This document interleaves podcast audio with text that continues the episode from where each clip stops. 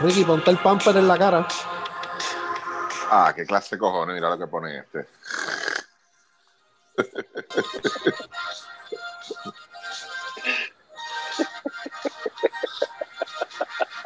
Cinco podcast, cinco más te voy a dar, cinco más y me voy. Me retiro. Ay, Dios mío, te vas, te vas. Sí, sí, sí, ahora tú ves cómo me retiro, cinco más. Y fresquecito ahí el, el- el- la, la música. Cara. Allá para el carajo de weekend. Mira, buenas noches, bienvenido al podcast de 12 Magníficos. Este, este que les habla aquí es Chaman. Aquí, como toda la semana, con el señor Luis Modesti y el señor Ricky Matruco. ¿Cómo están, muchachos? Ah, Yo, llegué- yo, llegué, yo llegué bien, yo llegué bien. llegaste bien, llegaste bien. Ahora ya, pues, Sí, pero- te- Pues ya no, ya no, ya no. te activamos el, el, el, el- el chip.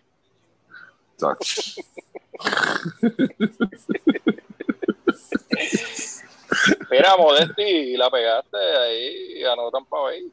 La, este, Yo dije que ganaba tampoco y ahora ni me acuerdo cuál fue el. No, no, no, no. Él dijo que Kansas City, pero iba a ser un juego este, que tuviese Ok, cuidado, tuviese cuidado. escrachamos, escrachamos todito. Este, Oye, mira, Sí. este, antes de hablar del Super Bowl, eh, nos invitan a un live y nos banean. No What? Sí, What? sí, Santa Rosa danos una llamadita. Es que por Facebook. Sí. Ok, ok. Ay, Dios, mano. Pues, gracias por nada. No, pues. Total, la, mayoría de la gente lo que ha dicho son cosas, tú sabes, no hay nada muy diferente a lo que a lo mejor podemos pensar nosotros, sino yo creo que peor.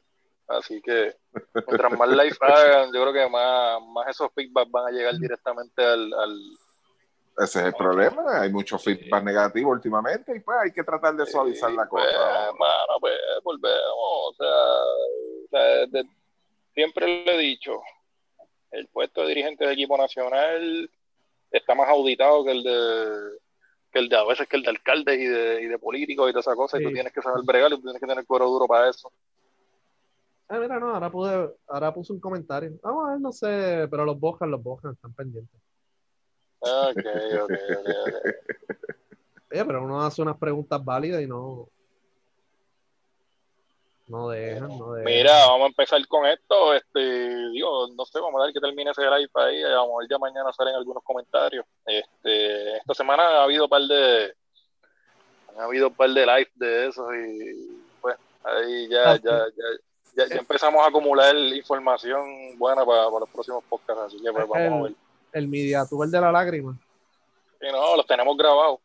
Los tenemos grabados y van a ir para los flips. Sí. Este, Mira, este, hay problemas en México. ya empezaron en México las jodiendas. Ay, no puede ser. Mira, eh, estamos, yo creo que estamos como a 10 días eh, para empezar la ventana. Eh, y entonces no hay ninguna noticia de México. Los jugadores hasta están en las redes diciendo, mira, no, no, está, no nos han llamado, no, no, no estamos practicando. Eh, Paco Olmo hizo unas expresiones hoy sobre la situación, que es lamentable. Entonces, pues estuvimos averiguando ahí con los agentes y el cartel. Ricky tiene un contacto allá con un cartel. Este, Sí, el torito, el torito cachondo.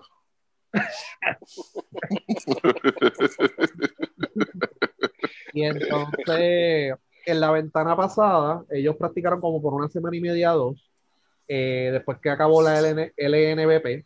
eh, la, como la federación está suspendida, la federación pues se llama ADEMEVA, está suspendida por FIBA. Y de hecho, la clasificación de los equipos juveniles está en peligro. Eh, la clasificación, obviamente, pues de México para la Americopa está en veremos. Están jugando, pero están en veremos. O sea, jugaron, pero como quiera, está en veremos si se dilucida la situación o no. Y entonces, en la ventana pasada, la liga, junto con el gobierno, hicieron la selección nacional, nombraron a Paco Olmo un dirigente, hicieron la convocatoria, practicaron y viajaron a Indianapolis.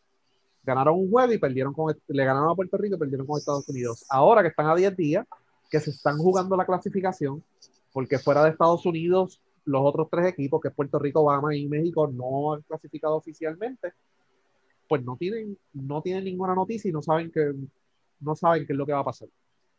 Así que con ese silencio, pues no, ¿sabes? Hacer una selección en una semana, ellos están pues en una situación pues bastante difícil. Ahora mismo, eh, Bahamas ya hizo la convocatoria, Puerto Rico ya está practicando, Estados Unidos ya está, eh, hizo su selección, eh, y México es el único que no, que no ha hecho nada, estando a par de semanas, de, a 10 días de empezar 10 la, días, ¿eh? y para colmo está en Puerto Rico. O sea que, pero es porque él vive acá, es parte del año. Así que, pero de parte del gobierno no ha habido ningún tipo de comunicación. Y si no juegan, pues están suspendidos, o sea, suspenden los dos, confiscan los dos partidos. Lo más seguro se podrían estar quedando fuera del Américo. Entonces entraría Puerto Rico y Bahamas por default. FIBA se va a tener, va a tener que tomar una decisión eh, si eso pasa, eh, porque si México no va, pues básicamente es académico, entiendo yo. ¿Sabes? Entonces, pues, eh, estaría, estaría raro reinstalar a México, pero en la última ventana no vinieron porque no, no estaban organizados. Y el problema de México, desde que yo tengo uso de razón, ellos nunca han estado organizados. No sé si Ricky se acuerda en los 80 o los 90. Sí, siempre han tenido problemas. Siempre han tenido problemas. No sabemos por qué, el porqué de los problemas podríamos asumir que pues que México es grandísimo, que cada estado tiene pues su, su, su Si no, si, no me, si no me equivoco, Luis, antes habían dos ligas. Eh, y esa era una de las razones por el, conflicto que había. Estaba la CIBA Copa, que todavía existe, y la LNBP. Eh, y antes de eso habían dos ligas, pero no era la LNBP. Eh, o sea que hay, hay, por ejemplo, hay como que mucho cacique mucho cacique en Guadalajara, en Veracruz, en las provincias, y no hay una organización como tal, cada cual jara para su lado. Eh, y México es más difícil, porque son grandísimos allí, así que, que no han arreglado sus problemas en los últimos 30 años, o sea, que, que los ha, y desde el 2000 los ha suspendido en varias ocasiones y no se ha resuelto el problema. La de MEVA, que es la Federación Nueva de México, ¿sabes? se creó los otros años, los otros días sea, y siguen teniendo problemas y lo siguen suspendiendo. Yo creo que han tenido como tres suspensiones desde el 2003 para acá. Así que... Y cualquier situación que surja ahora va a ser un problema porque ya vimos lo que pasó con Canadá, que no participó en, en, la, en, en, la, última ventana y, y, como quien dice, le bajaron con una multa de 75 mil, ¿verdad? De más, más. Más y, Canadá está apelando, está apelando la decisión, eh, pero Canadá es pues decisión de ellos y en conjunto con el gobierno. En el caso de acá es que FIBA le da los derechos de la selección al gobierno y el gobierno no está actuando. Entonces la LNBB, no, sé qué está pasando ahí, obviamente no están jugando ahora mismo, pero parece que se están zapateando también. Y al, al momento no hay nada, y si no hay nada, pues no van a jugar. Pero... Está complicado, pero lo, lo, que me refiero es que quizás, por ejemplo, en el caso de Canadá, le dieron esa multa y Canadá no había tenido ningún problema anteriormente este, eh, con, con, FIBA. En este caso, México viene con un historial de problemas, viene con un problema de este mismo, de este mismo 2020 y entonces no solamente yo entiendo que se estarían buscando una, una multa, se están buscando una suspensión general completa de, de, las participaciones, incluyendo este quizás los mismos juveniles y, y, sin break. Y entonces, pues, no, y lo que significaría eso es que ya, pues, estaría entonces, entiendo yo, Puerto Rico ya a las puertas ya de, de lo que es el, el América. México, si estuviera organizado, sería una potencia mundial. Y no lo ha. Sí, señor. Ah, tienen muchísimo talento. Ahora mismo tienen a Juan Toscano en Golden State, tienen jugadores buenos en Europa. su liga ha mejorado bastante. Tienen jugadores buenos alrededor del mundo. Gustavo Ayón, aunque ya está viejito, sigue, sigue levantando interés de equipos de Euroliga. Así que si México bien organizado, con la población que tiene, con el poder económico que tiene, sería una potencia. Yo creo que en América, y yo creo que FIBA tiene que arreglar este problema de una vez por todas, ver, ir allá, ver cuál es el problema. No, no creerse que con una, una mera suspensión, pues se resuelve todo. Porque si el problema es que hay un cacique en cada provincia no les importa el macro, la federación, la selección, pues cada cual va a tener su kiosco y se acabó el evento. Y no les importa, estamos suspendidos, no olvídate. Seguimos haciendo lo de nosotros por acá. Así que FIBA va a tener que ir allá y resolver eso de una vez por todas y, no va a ser un, una, una, solución que va a tomar un año, dos años, va a tomar mucho tiempo.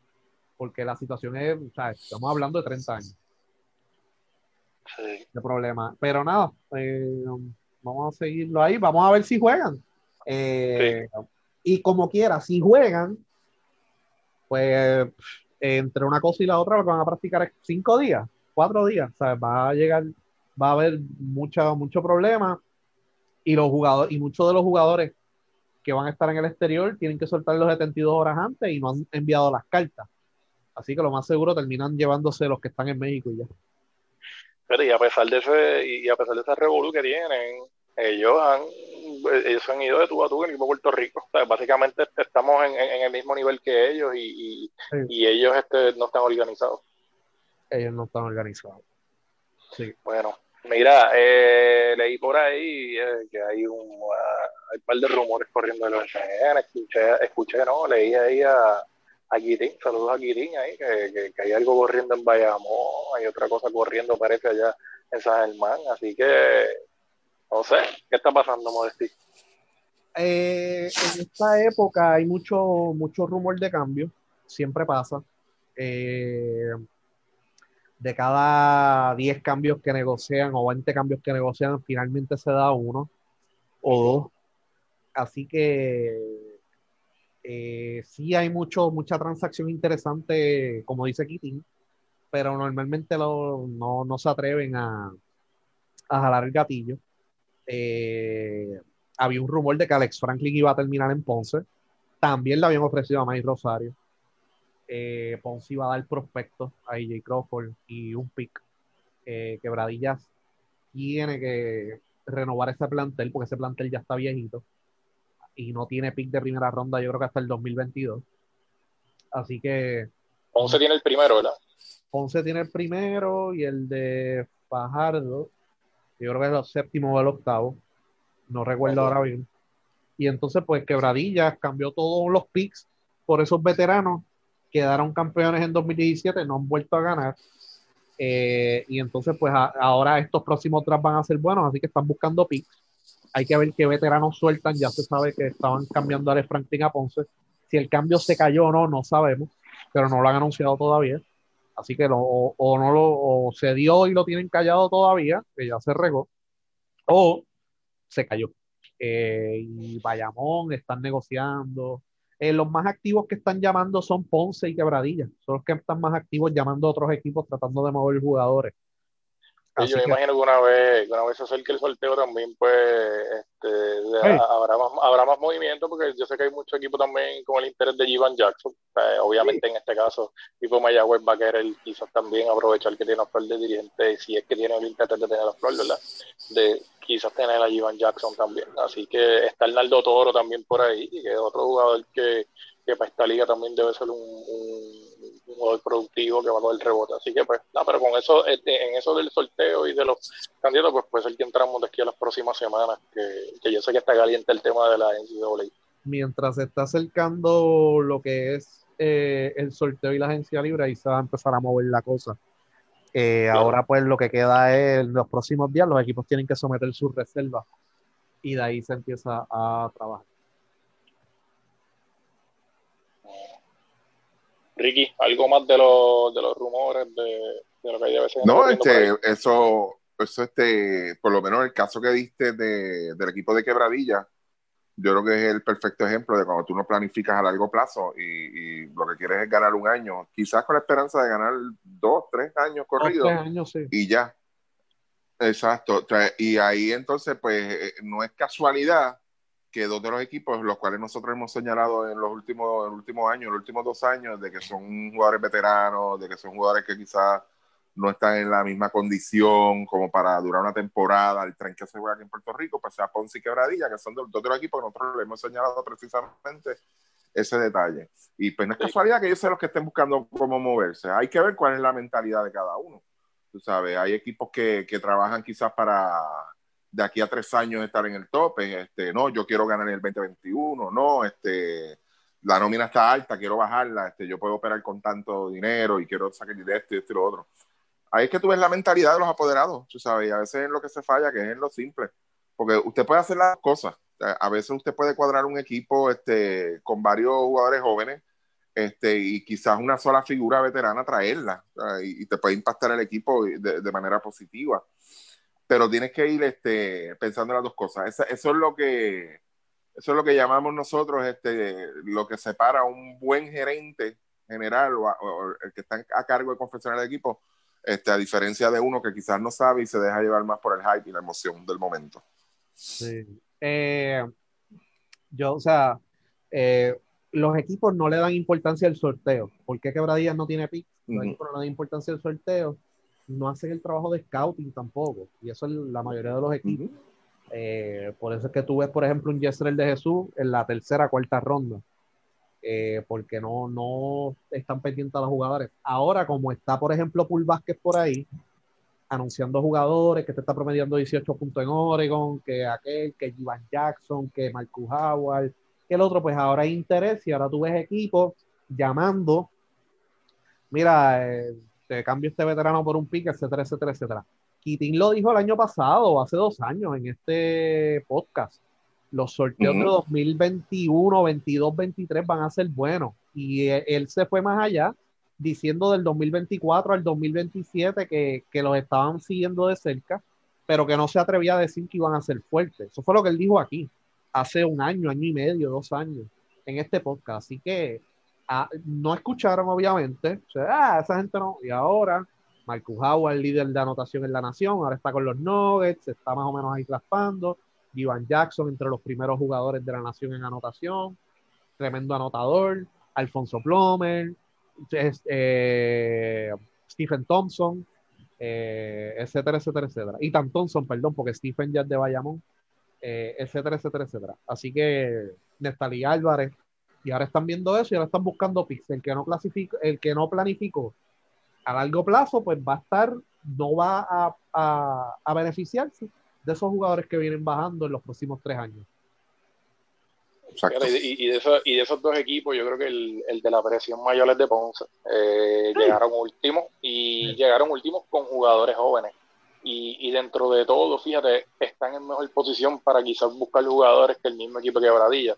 Porque Quebradilla fuera del, rumor de Alex Franklin, no creo que tú le vayas a sacar mucho a, Bebo Colo. No creo que le vayas a sacar mucho quizás al mismo May Rosario con, el asunto de la lesión, con el asunto de los problemas que ha tenido, este, con ese bagaje. O sea, yo creo que va a ser bien difícil. En el caso de Ponce, pues, por lo menos... Eh, eh, ajá perdóname, chaval, pero en el caso de Ponce, eh, el problema está bien, tú puedes tener jugadores jóvenes, pero sigues dependiendo de los veteranos.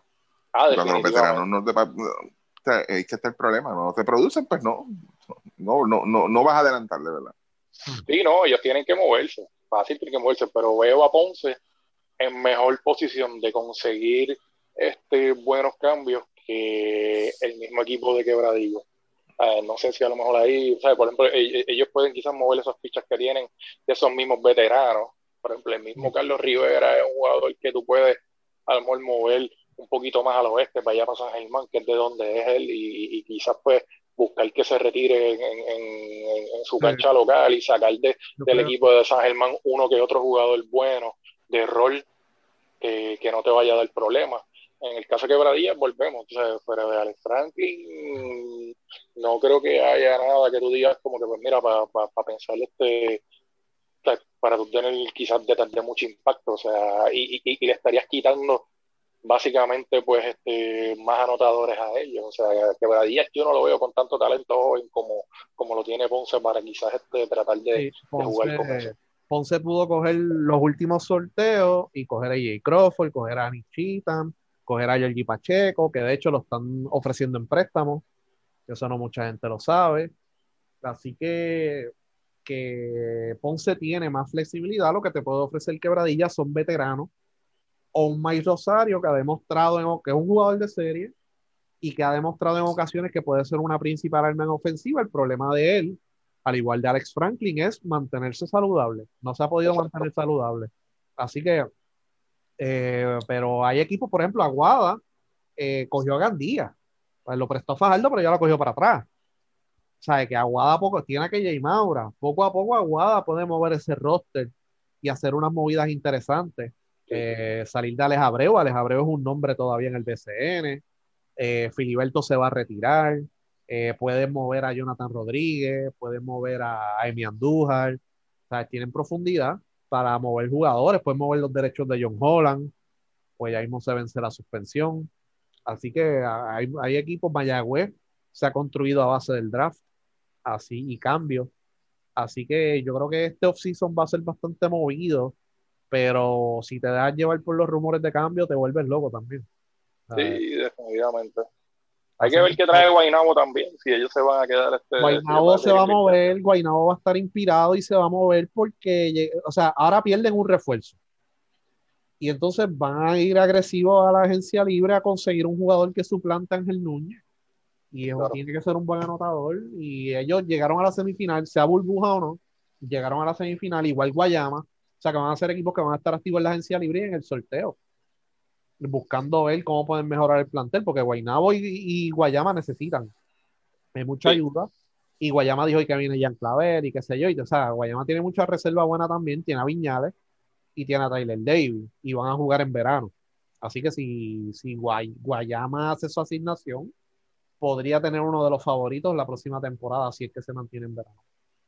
Mira, hay otro rumor por ahí también corriendo y es que posiblemente pues este, hay interés de, Javier Vázquez con, y, y, con, y de Carlos Beltrán, el pelotero, con una franquicia en Manatí. Yo creo que lo habíamos comentado hace varias semanas también, que había como que pues quizás un interés de expandir. Yo creo que pues el, tema es como mencionó Modesti y lo mencionó Ricky también, pues hay que ver también la, la, el estudio de, de, de posibilidades de quizás montar una franquicia, de, que no se quede ese, ese asunto de, las franquicias anteriores que recetaban, que obviamente pues, el fanático no confía. Pero nada, por lo menos ese es el que más ha sonado, que es el de Manatí, con, un grupo de Javier Vázquez y, Carlos Beltrán. Pero, pero que los peloteros se están, están metiendo baloncesto superior.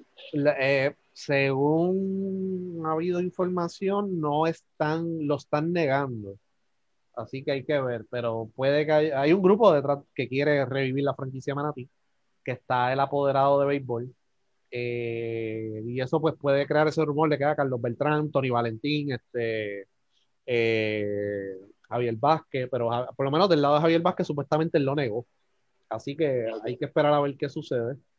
Pero yo creo que Tony Valentín estuvo también con los atenienses en baloncesto y no, no se metió. Así que él iba a los juegos y todo, y como que no, finalmente no se metió. Así que eh, hay que ver qué sucede. Eh, pero hasta ahora hay dos franquicias que pidieron entrar al BCN y estaban hablando de Área Metro y Humacao. No se estaba hablando de Manatí y ahora está reviviendo Manatí, así que a ver qué, de qué, en qué para todo esto. ¿Cuándo es la fecha que van a analizar eso? Ahora, porque el sorteo, ahora, era en febrero. Sí, porque el sorteo, si había franquicia de expansión, el sorteo era en marzo. Sí, en esta semana lo van a analizar y van a ver la propuesta y todo eso. Mira, eh, en otros temas, ah, como todos, ya saben, pues ya está practicando el equipo nacional este, en ruta pues a lo que es la, la ventana. Se integró las prácticas Ramón Clemente, lo anunciaron, lo anunciaron esta semana. Hay que ver cómo.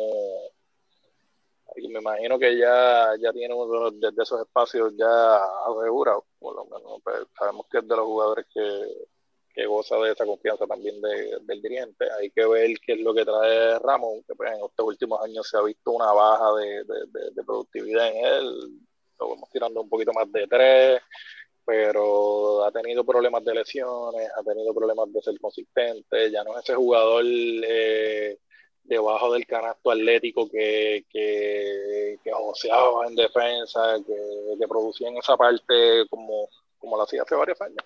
pero pues, volvemos, quizás un jugador, yo siempre he pensado que es un jugador que, que si se dedica a ser un mentor con algunos de esos jugadores jóvenes, pues no me molesta, no para, para nada, pero pues hay que ver en qué, cuál es la actitud con la que viene entonces Ramón y, cómo se integraría pues entonces al grupo. Sí, él no es problemático dentro del grupo, así que es cuestión de química, es veterano, lo respetan, bla, bla, bla. El, el problema de Ramón es en las redes, cuando se mete a escribir a la, a la una de la mañana, pero este, así que una figura veterana que conoce a Eddie, ya ustedes saben la que hay siento orgullo, se disfruta representar Puerto Rico, tú sabes, y al final del día, pues eso. de hecho, cuando, cuando, él, cuando él lo llaman para la selección, que lo obviamente lo llamaron a última hora, eso fue hace varios años atrás, él se pagó el pasaje y vino a Puerto Rico a practicar. Así que, ese, igual que Bogman, Bogman hizo lo mismo. Cuando le dijeron, mira, puedes venir, ¿sabes? Y se pagó su propio pasaje y vino aquí a practicar.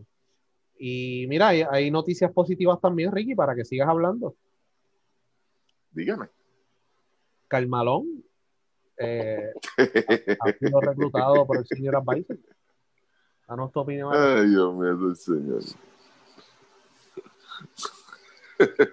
Ah, pero Carmalón no puede ayudar a Puerto Rico.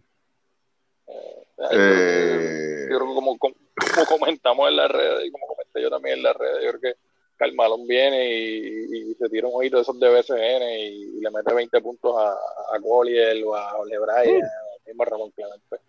En la condición física que se vio en esos videos, ¿verdad? Oye, y, pues, y, eh, eh, fuerte, jugó NBA, eh, tiene la edad que Eddie desea en un jugador de la selección. Creo que es perfecto que Carmalón juegue por Puerto Rico. Es inteligente. Hace el pick and roll.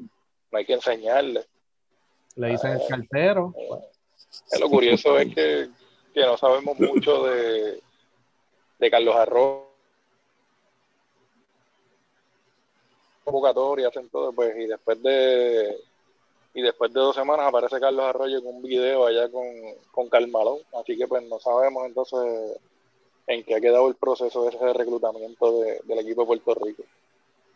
Bueno, eh, él como senior advisor lo más seguro.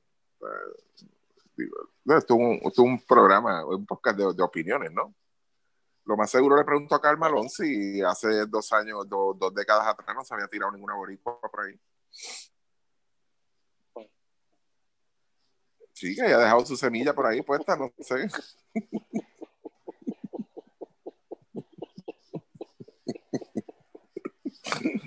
Digo, eso no sale en el video, ¿verdad? Pero si, está, si, estamos buscando la, la, la, Malón Rivera, pues, sí.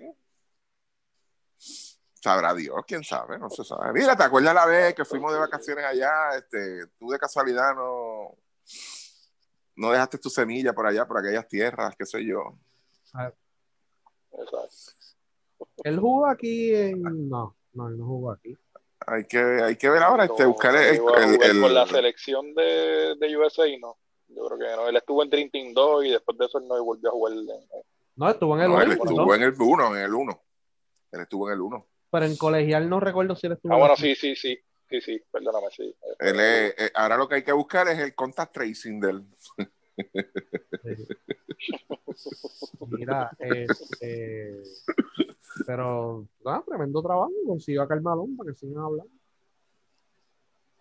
No, de hecho, este, ahora que tú dices eso del uno, él, era uno de los que estaba, él jugó en el Dream Team 1, que él era uno de los que estaba preocupado por jugar con, con Magic Johnson, acuérdate. No sé si te acuerdas de ese, de ese, ese detalle poco excéntrico Carmalón también, fumando cigarros. Sí, sí, es medio jaro, medio jaro. Tiene un par de cositas por ahí en el closet. Sí, es como extraño. En, la, en, las entrevistas, como que lo ves en una actitud de, de ah, tranquilo, de momento lo ves en una actitud de querer joder a todo el mundo. Sí. Eh, e, e, ese chip de Canseco.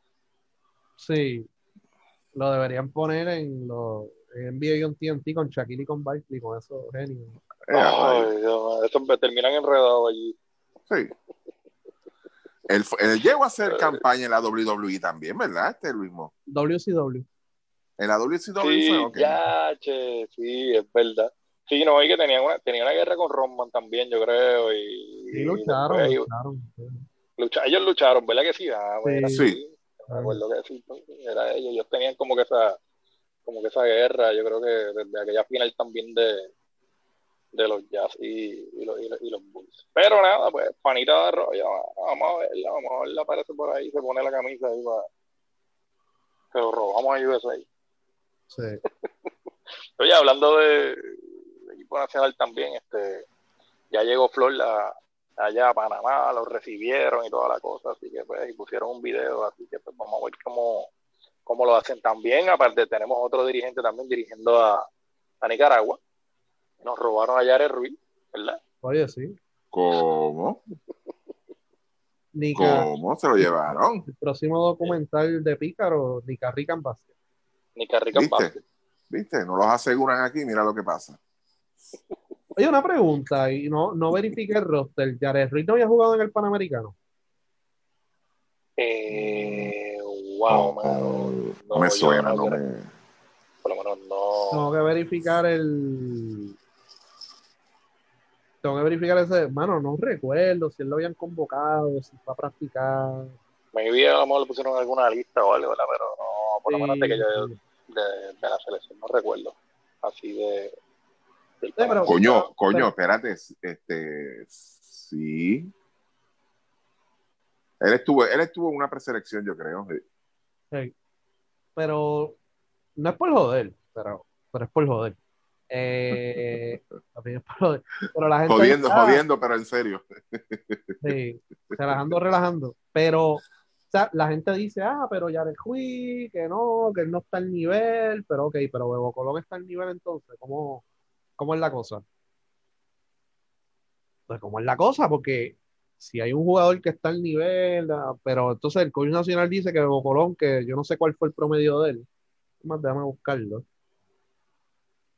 que no mete un coco en un jacuzzi, que ya no puede defender ese nivel, que lo que, tuvo su buena, tuvo su buena temporada y su temporada de gran defensor, pero una vez se lesionó, mano, él no regresó y no se vio en la condición física. No es lo mismo tú tratar de galdear ahí al, que viene del banco entonces a, a, tú quizás ponerte a. Promedio, en promedio de, Nuevo Colón: 2.9, 3, 4.8. Entonces él tiene que estar en los 14, pero Jared no puede estar. A ver, y no, y no, o sea, veo en su prime, sin lesiones ni nada, tremendo defensor, jugó en el equipo nacional, hizo su trabajo defensivo. Pero es para que ustedes vean y estamos, la gente tiene que entender lo que, lo que estamos diciendo de las ventanas. O sea, tú no te puedes conformar con un pool de 15. Tienes que tener un pool de talento ahí corriendo. Obviamente, Yared Ruiz, si juega de la selección de Nicaragua, va a ser figura principal en ofensiva. O sea, a Yared le conviene más jugar de Nicaragua de Puerto Rico. Pero entonces, Puerto Rico ya pierde a Jared, que por más que quieran decir, va a venir al BCN, viene con Mayagüez, promedia 13, 14 puntos y la, ah, pero ¿por qué no está en el equipo nacional y se llevan a este otro?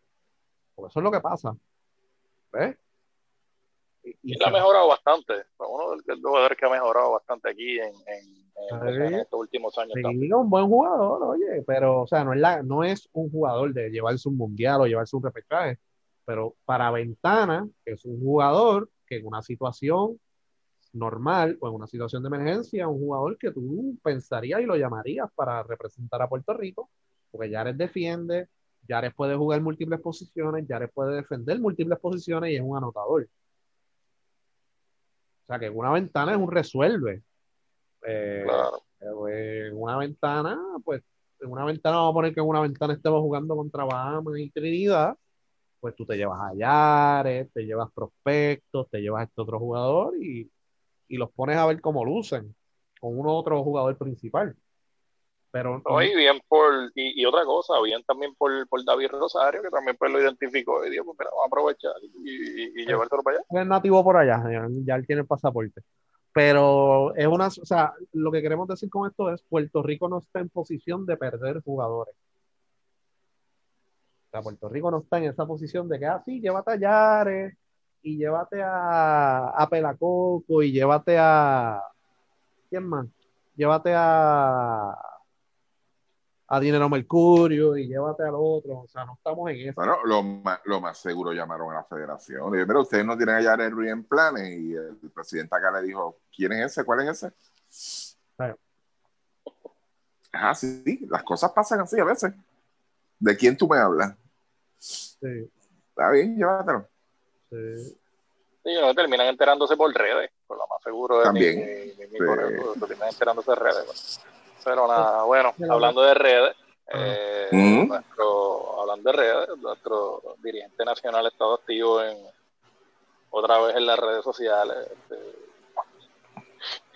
no, no pasa una semana que, que surja algo, y pues ya lo tenemos ya activo en, en varios en varias entrevistas, estuvo en el desde la cura, ¿verdad? El, el, podcast de, allá de San Germán. Eh, allí también, pues no sé, el no, no, lo escuché porque no pude escucharlo, este, pero entiendo que pues el feedback que salió de ahí de mucha gente que nos ha escrito por, por DM, que pues que siguen las la justificaciones y toda esta cosa y lo difícil de la selección nacional y todo esto, así que pues no ha cambiado mucho desde, desde lo que fue la burbuja entonces hasta ahora. Sí. No, y está en un media tour, hoy estuvo en lo del Comité Olímpico, estuvo también en Telemundo, en un live de esos de Telemundo. Eh, así que y pues la, eh, y, y, el tema lo traemos porque se enredó otra vez en, en las redes con, con el pan de nosotros, con, con, con Playmaker otra vez.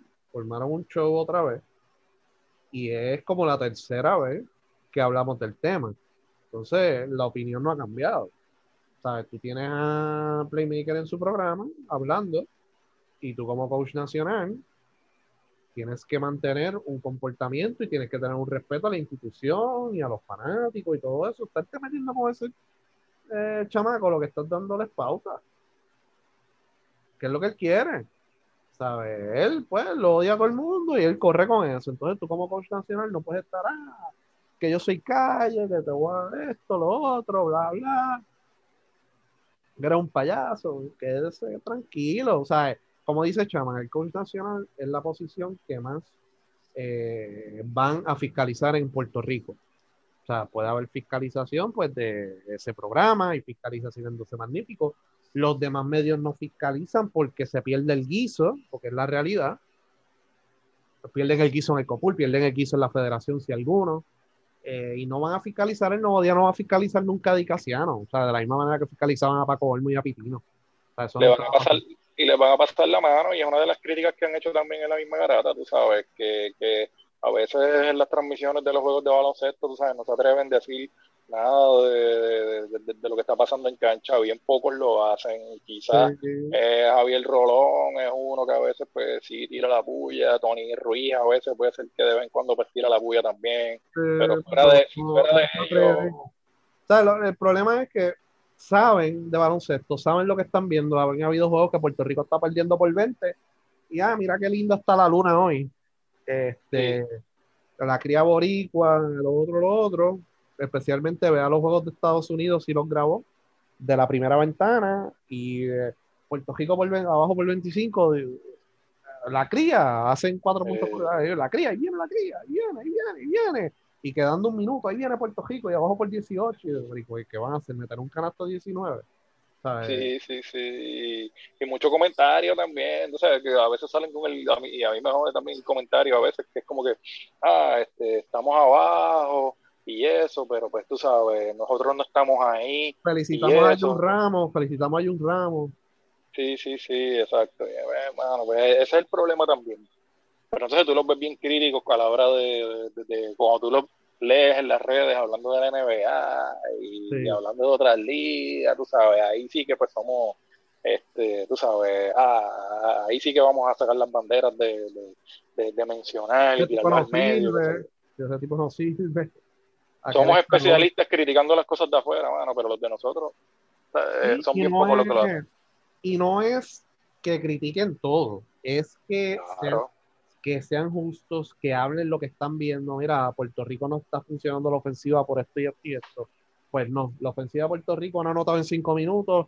Diablo, ese árbitro, este, el piso resbala, este, la bola no entra, el aro está como que muy, muy, no, no, no, no han soltado las tuercas del aro. O sea, como que están buscando excusas y uno, pero ok, pero no te bajaron, tarde, te bajaron tarde del avión, aquel sí. practicó más, tú sabes, y cuando pues hacemos eco de, cuando hacemos eco de las excusas en los medios, pues también pues no estamos haciendo, no, no, estamos haciendo tampoco nada productivo por, por, porque mejore la situación.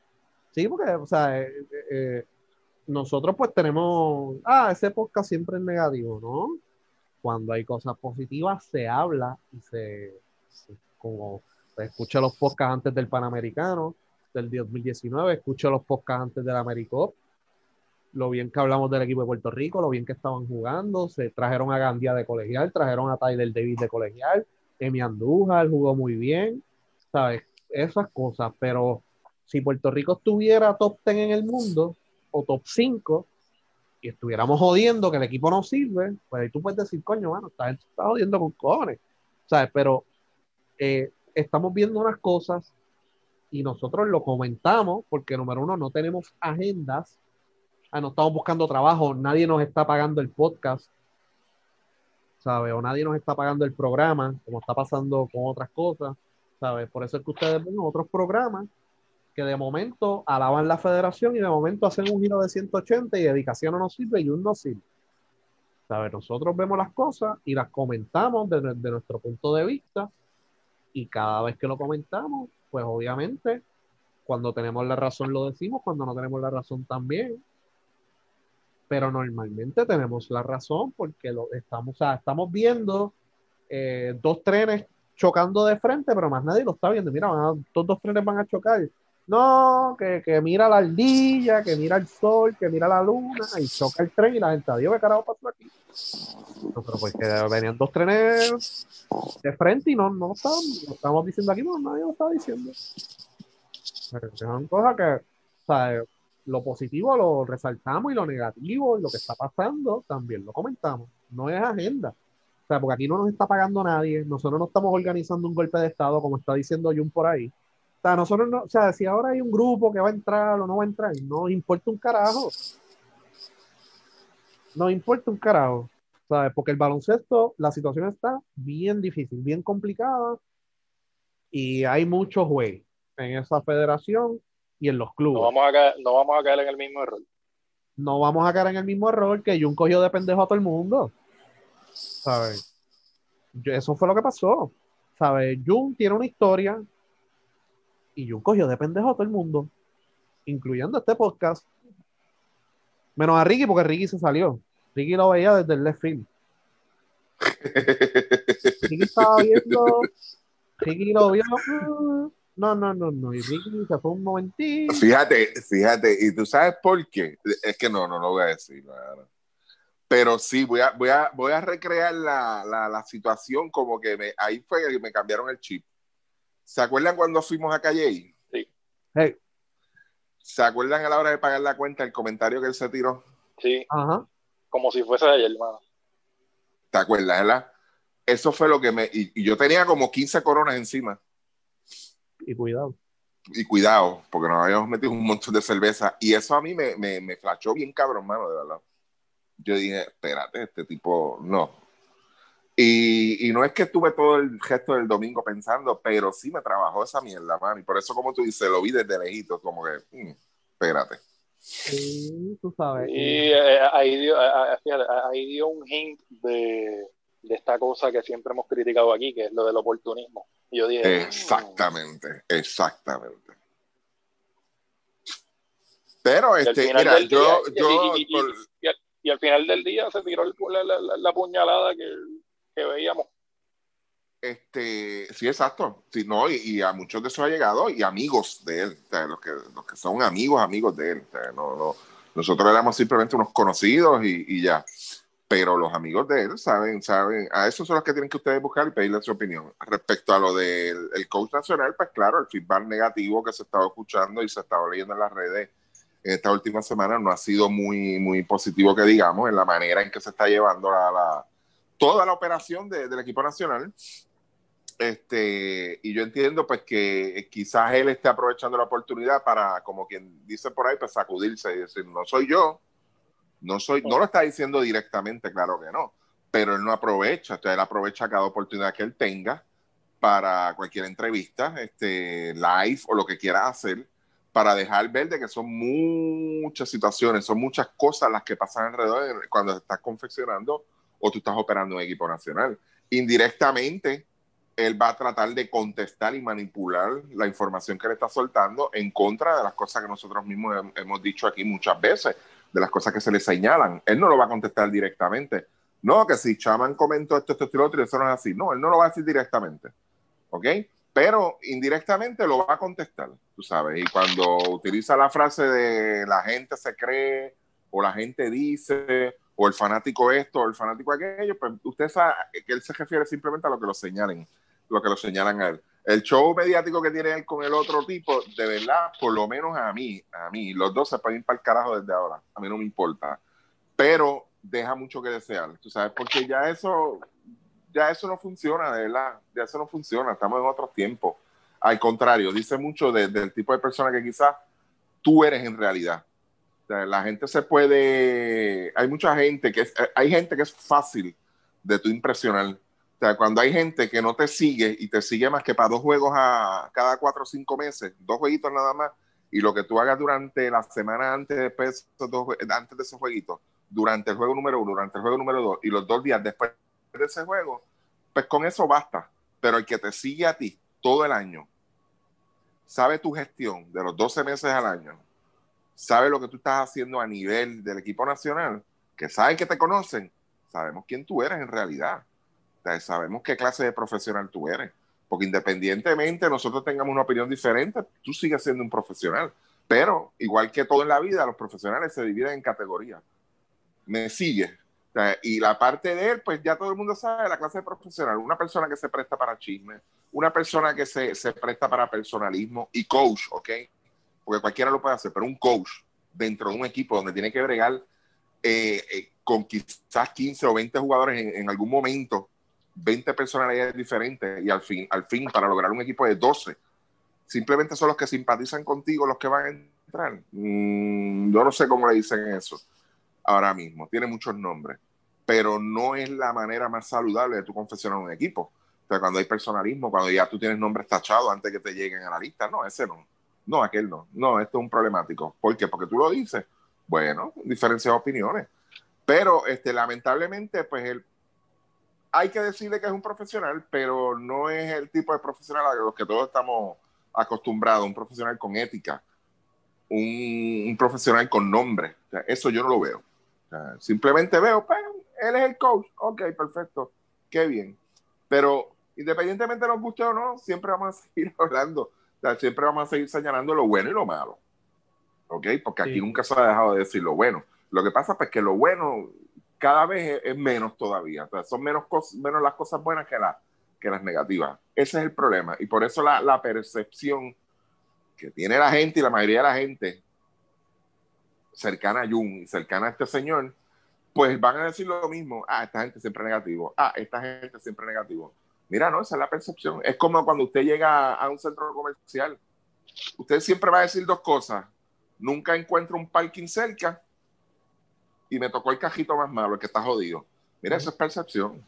Porque el día que le toque el cajito bueno o cogió un parking cerca, usted no lo va a decir ni lo va a notar tan siquiera. Ese es el problema que hay. Aquí o sea, Eddie está viendo, y por esto es que él sale. Obviamente lo están jalando por las orejas para que haga todo esto en live. Pero lo que él está viendo es, que lo comentamos hace dos semanas, es como que el honeymoon se acabó con la fanaticada. Ahora hay mucho más comentario negativo de la fanaticada. Y no es de la cuenta de 12 magníficos que es orgánico. No es que nosotros le estamos diciendo a la gente, ah, el coach esto, el coach lo otro. No, no, no. Nosotros nos hemos mantenido al margen en las redes para ver qué es lo que dice la gente. Y entonces cuando tú vas a los posts de 12 Magníficos o cuando vas a otras páginas donde anuncian la selección, hasta en la misma página de la federación que han borrado muchísimos comentarios, Eddie se está dando cuenta como que el honeymoon que había en el 2017 y 18 que él llamaba de caracoles a la garata, decir, ah, ya, tú sabes, cumplimos, y le reían las gracias. Ya eso poco a poco se fue perdiendo, obviamente se, la relación esa ya se acabó. Eh, y la fanaticada, pues ya como que está viendo, como que ya nos estamos cansando de lo mismo. ¿Sabe? Yo pregunto por qué no está aquí jugador y me salen con malas crianzas. Yo estoy preguntando por qué este jugador no de esto y nadie me contesta. Y, ya como que se, como se está acabando ese honeymoon. Y, los blogs. Lo, exacto, sí, ya, ya la gente se está dando cuenta, ¿sabes? De la situación, ¿sabes? Se está dando, Eddie por lo menos se está dando cuenta como que O sea, pude mantener a la fanaticada al margen por dos años o tres años, eh, porque después del mundial todo era, ah, llegamos a la segunda ronda, llegamos a la segunda ronda. Y dice, diablo, si la gente me tira en contra como se le tiraron en contra a Paco Olmos, a Flor, a Pitino y a Yello, esto se puede joder. O sea, en cualquier momento Jun, porque él sabe que Jun, aunque le tiene miedo a él, porque esa es la realidad, Jun le tiene miedo a Eddie. O sea, él le tiene terror. ¿Sabe? Eh, va a llegar un momento que la presión va a ser tal si esto sigue negativo, perdiendo y esto y lo otro, y mucho chisme y muchas cosas, que van a tener que hacer un cambio. Y por eso es que ahora le está tratando otra vez meterse a las redes, a ver qué hago, a ver si, si calmo las aguas un poco. Por eso es que él está haciendo lo que está haciendo. ¿Sabes? Pero yo creo que, que el, ejemplo tiene que empezar por la casa. Yo creo que él tiene que comportarse mucho más profesional de lo que es. ¿sabes? dar, la percepción de que, mira, yo soy el coach nacional, el adulto en el, el adulto aquí soy yo. ¿sabes? Y si me ataca la garata, pues que se joda. Si me ataca 12 Magnífico, que no lo hemos atacado, o sea, en cuestión de su, de su filosofía de juego, de nada de eso. O sea, es cuestión más lo administrativo que otra cosa. A ver. Eh, y los personalismos y los favoritismos, esto es lo más que nos, que nos molesta de eso. Y, es, y, ese, y, con todo lo que tú has descrito ahí, Luismo, ese es el problema cuando usted contrata a alguien por contratarlo. Si usted le exige, si usted entrevista, vamos a, vamos a suponer que Jun decida prescindir de los servicios de Eddie. Mira, Eddie, ya. Yo quiero un coach aquí, vamos a entrevistar varios candidatos, pero que me traigan un plan de trabajo. Que me traigan un plan de trabajo para los próximos, para el próximo ciclo, los próximos cuatro años. Entonces así usted puede evaluar, porque esa es la persona que te va a presentar el verdadero plan a ti, el coach. Esta es, la, esta es lo que yo quiero trabajar. Si el coach no te presenta eso, mira, pues no está capacitado, porque ahora mismo tomar una decisión respecto a esa posición del coach, lamentablemente, eso lo tengo que decir. Tenemos que esperar a que venga otro presidente de la federación con otra mentalidad. No, Porque Jun no, lo, va a despedir, no lo va a sacar ni lo va a cambiar. ¿Entiendes? Ahora, cuando. Ajá. Ajá, sigue, sigue, te pido. Sí, eh, eh, eh, ese es el problema. si quizás tú tengas un plan, tú ven y me digas, mira, este, cuatro años, ok, ¿esto tú crees que va a funcionar en cuatro años? Sí, en cuatro años estamos aquí, y en cuatro años vamos a estar acá arriba.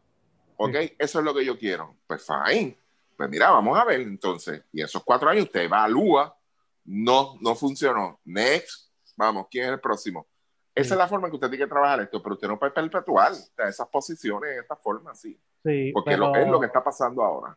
Pero lo, lo, lo que pasa, ¿sabes? Jun no lo contrató. sí, sí, tienes razón, sí. Jun, Jun, no lo contrató. Beltrán lo contrata porque había una presión de los medios, no de los medios, de los fanáticos. De hecho, en este podcast, nosotros dijimos, consideren a Rolando, consideren a Eddie, consideren a Nelson. Y mira que en este podcast, cuando Eddie lo iban a poner de asistente, Beltrán le dijo, bueno, si desestimar, si, si quitas la demanda, yo te pongo de asistente, eso lo dijimos en, ese, en este podcast. Sí quita la demanda y pues nosotros lo dijimos aquí. O sea, es que el relevo que en aquel momento era Nelson, Eddie o Rolando. No los quisieron dejar por X, Y, Z, por la situación, las diferentes situaciones. Entonces, eh, pues esa es la situación que tenemos ahora. Entonces, cuando, mira lo que pasa, mira lo que va a pasar. Tú sabes, vamos a poner, Eddie se queda, perfecto, hasta el 2023 yo creo que es el contrato, está bien.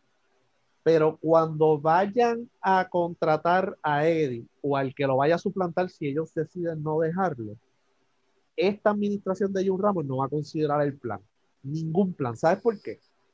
Porque cuando la administración de Jun, porque Jun estaba en la federación cuando vino el cambio de Julio, que ahí estaba Nigaglioni, ahí estaba Ángel Toro, ahí estaban los mismos que están ahora, que todavía están ahí, hubo un dirigente que presentó un plan. De todos los que entrevistaron, hubo uno, uno, y ni lo consideraron para el trabajo. Los demás era así, pues el mundial, vamos para allá, y yo, tú sabes, y me llevo a joyo y por ahí viene Varea y lo paso por ahí abajo. Un solo coach presentó un plan de trabajo estructurado desde las categorías menores hasta la selección senior y la administración, que estaba Etin Reyes, Rubén Digaglioni, Ángel Toro, que están todavía ahí, con excepción de Etin Reyes en paz descanse, decidieron ni considerarlo, que fue Carlos Mario Rivera. Sí, Carlos Mario, sí. Que él no solamente presentó el plan, él detalló el plan en la prensa y no lo consideraron. Así que yo no creo que si hay un cambio de dirigente, Jun va a traer el mejor candidato basado en el plan de trabajo y que tenga una buena entrevista. Él va a ceder a las presiones de, la gente si le debe un favor a alguien o no. o lo que diga la gente, eso es lo que voy a hacer. Lo mismo que hizo Beltrán. Tú sabes. Así que, tú sabes, pero lo que estamos, lo que estamos, o sea, la queja principal de nosotros es la falta de estructura la falta de estructura, los personalismos, el favoritismo, la doble vara, eso es lo que pasa. ¿Sabes? Eso es lo que pasa. Y cuando tú me vienes a decir a mí que un jugador X no está ready por la edad, porque no ha chocado con hombres y ya lleva dos años chocando con hombres, pues entonces tú, ¿sabes? No lo, pues, di que no lo quiere. No es que no está ready, es que no lo quiere. ¿sabes? Que son algunas de las cosas que yo escuché, tú sabes. Y decir también que, que todos los jugadores se les paga la misma dieta, ¿no? Por eso es que hay problemas. Por eso es que hubo el problema con Holland. Por eso es que hay el problema con Angelito. Tú sabes, ese es el problema, porque si tuvieran un plan de trabajo, tuvieran una estructura, tuvieran, mira, aquí pues vamos para el mundial, todo el mundo va a ganar 10 mil pesos por este mes. Bueno, chavos, a él le pagaron 9 mil bueno, chao. El que diga que no, el que diga que no. Entonces, Eddie envió un mensaje del que quiere estar, que esté, el que no quiere estar, pues no hay problema, pero la federación actúa de otra manera. ¿Por qué quiere decir eso, Ricky? No hay estructura. Exacto. Porque el coach dice una cosa, el presidente dice otra. Y entonces hace un comité para castigar jugadores. Entonces, pues, pues no están en sintonía dentro de la misma federación. Y por eso es que el BCN por lo menos ahora mismo, no va a ceder, porque están viendo que el dirigente hace una cosa, el presidente hace otra, hay otro comité por acá, está la junta por acá. Pues si usted no se organiza, nosotros tampoco. Yo hago mi negocio por acá. ¿Me entiendes? Y por eso es que hay los problemas en el baloncesto ahora mismo. Bueno, hablando de jugadores, Holland, el David, Modesti, ¿cómo, ¿cómo estuvieron esta semana los, puertorriqueños en el exterior? Pues mira, Barea anotó 18 puntos, 17 de valoración, su equipo perdió contra el GBC, con Barea 3 juegos, 12.7 puntos por juego, 21.4% de 3, dos asistencias por juego, 0 eh, y 3 estudiantes con Barea en cancha. Así que hay que ver cómo se recuperan. Eh, John Holland promediando 11 puntos en la Eurocopa, 45% en triple, 10.3 puntos, 43% en triples en Rusia. Eh, está suspendido, así que, pero lo digo porque está en Europa. Eh, Iván Gandía, 13.4 puntos, 5.6 rebotes, 5.1 asistencia en Chipre, 34% en triple.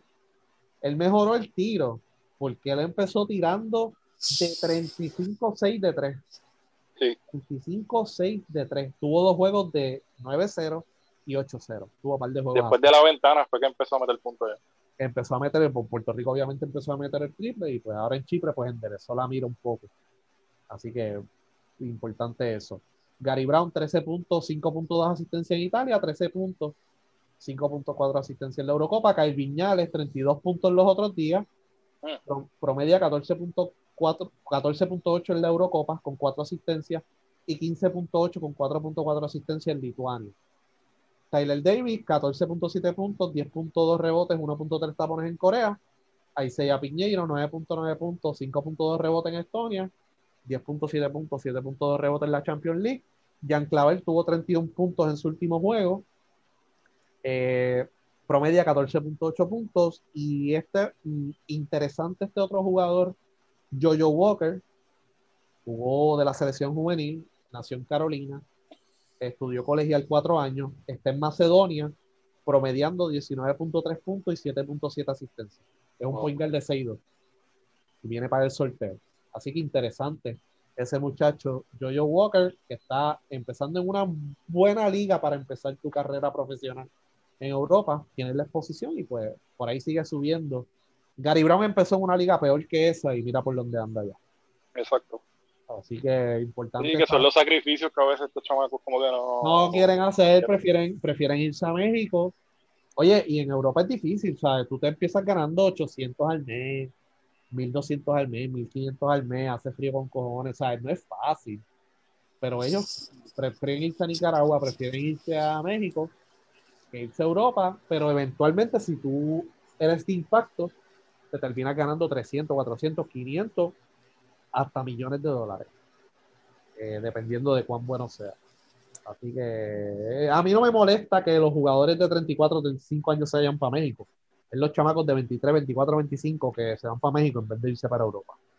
Yo creo que eso, eso es lo más que a mí me, da cosa, porque ahí aprenden a jugar y eso ayuda al equipo nacional. ¿Algo más, Ricky, señor? No, no, te lo dijeron todo. Es la realidad. Eso último que mencionaste, bien dicho.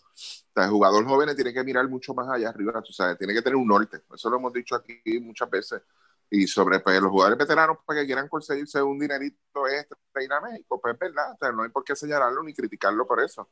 Pero jugadores jóvenes, si, si algo quieren para su desarrollo o, o escalar ese próximo nivel, qué mejor sitio que allá, de verdad.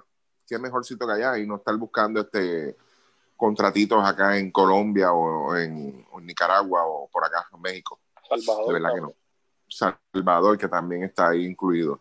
Este, y, bueno, mano, bueno, bueno para esos chamacos, o sea, que eso muchas veces también tiene que ver la gente que los rodea. O sea, este, usted tiene que mirar siempre, estudiar, no, no estudiar el mercado, sino la calidad de las ligas.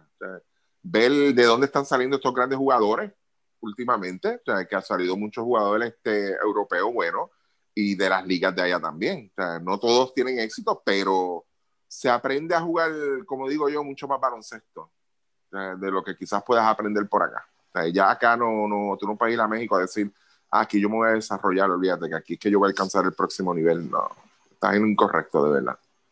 El mismo Varea hasta, hasta un poquito, estuvo un poquito struggling ahí en esos primeros dos juegos, ahí tratando de adaptarse a, a, la Liga de, España y se le notó, tú sabes, se le notó. Es un proceso de aprendizaje para él, que como quiera ya está viejo y pero no es lo mismo el que, el que tú vayas allá y, y logres este, caer en, en, ese baloncesto, en, en esos fundamentos y, y, venir acá. Creo que alguien puso, no recuerdo, en Twitter o algo, con una entrevista de Luka Doncic que dijo que, se le está, que él se le hacía más fácil a la tal de NBA que, que, lo que se le hacía en, Real Madrid y, y, no lo dudo.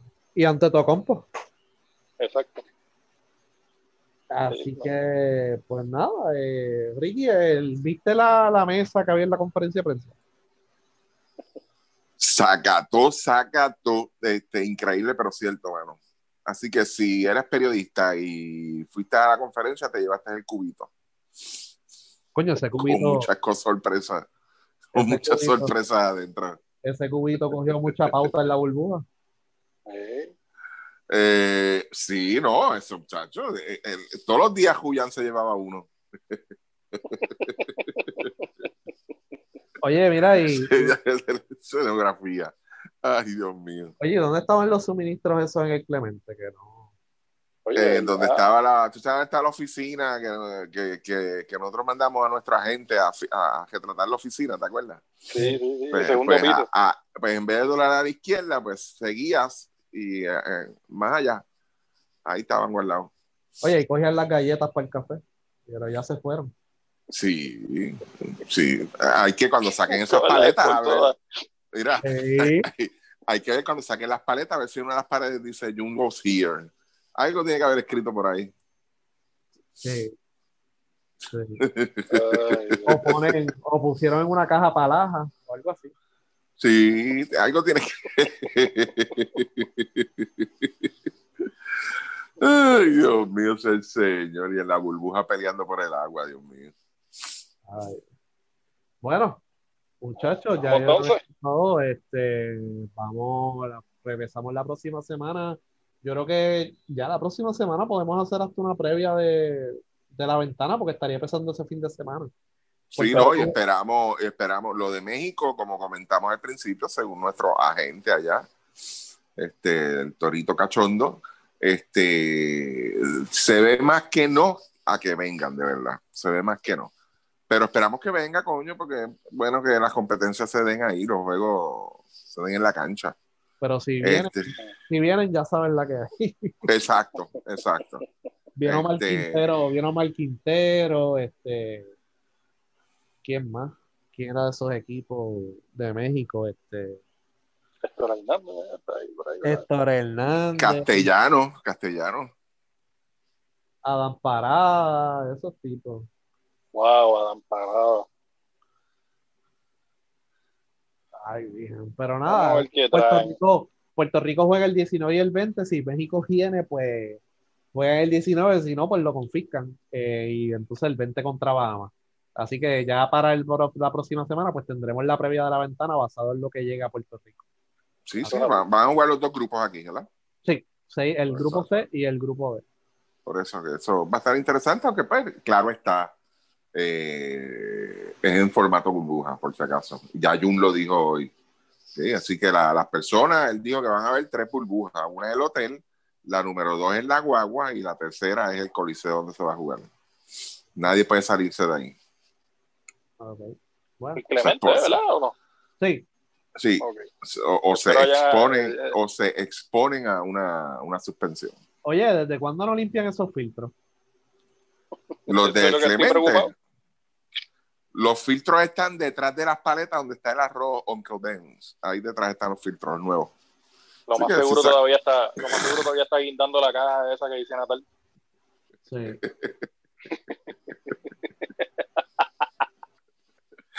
Mira, ahí hay uno.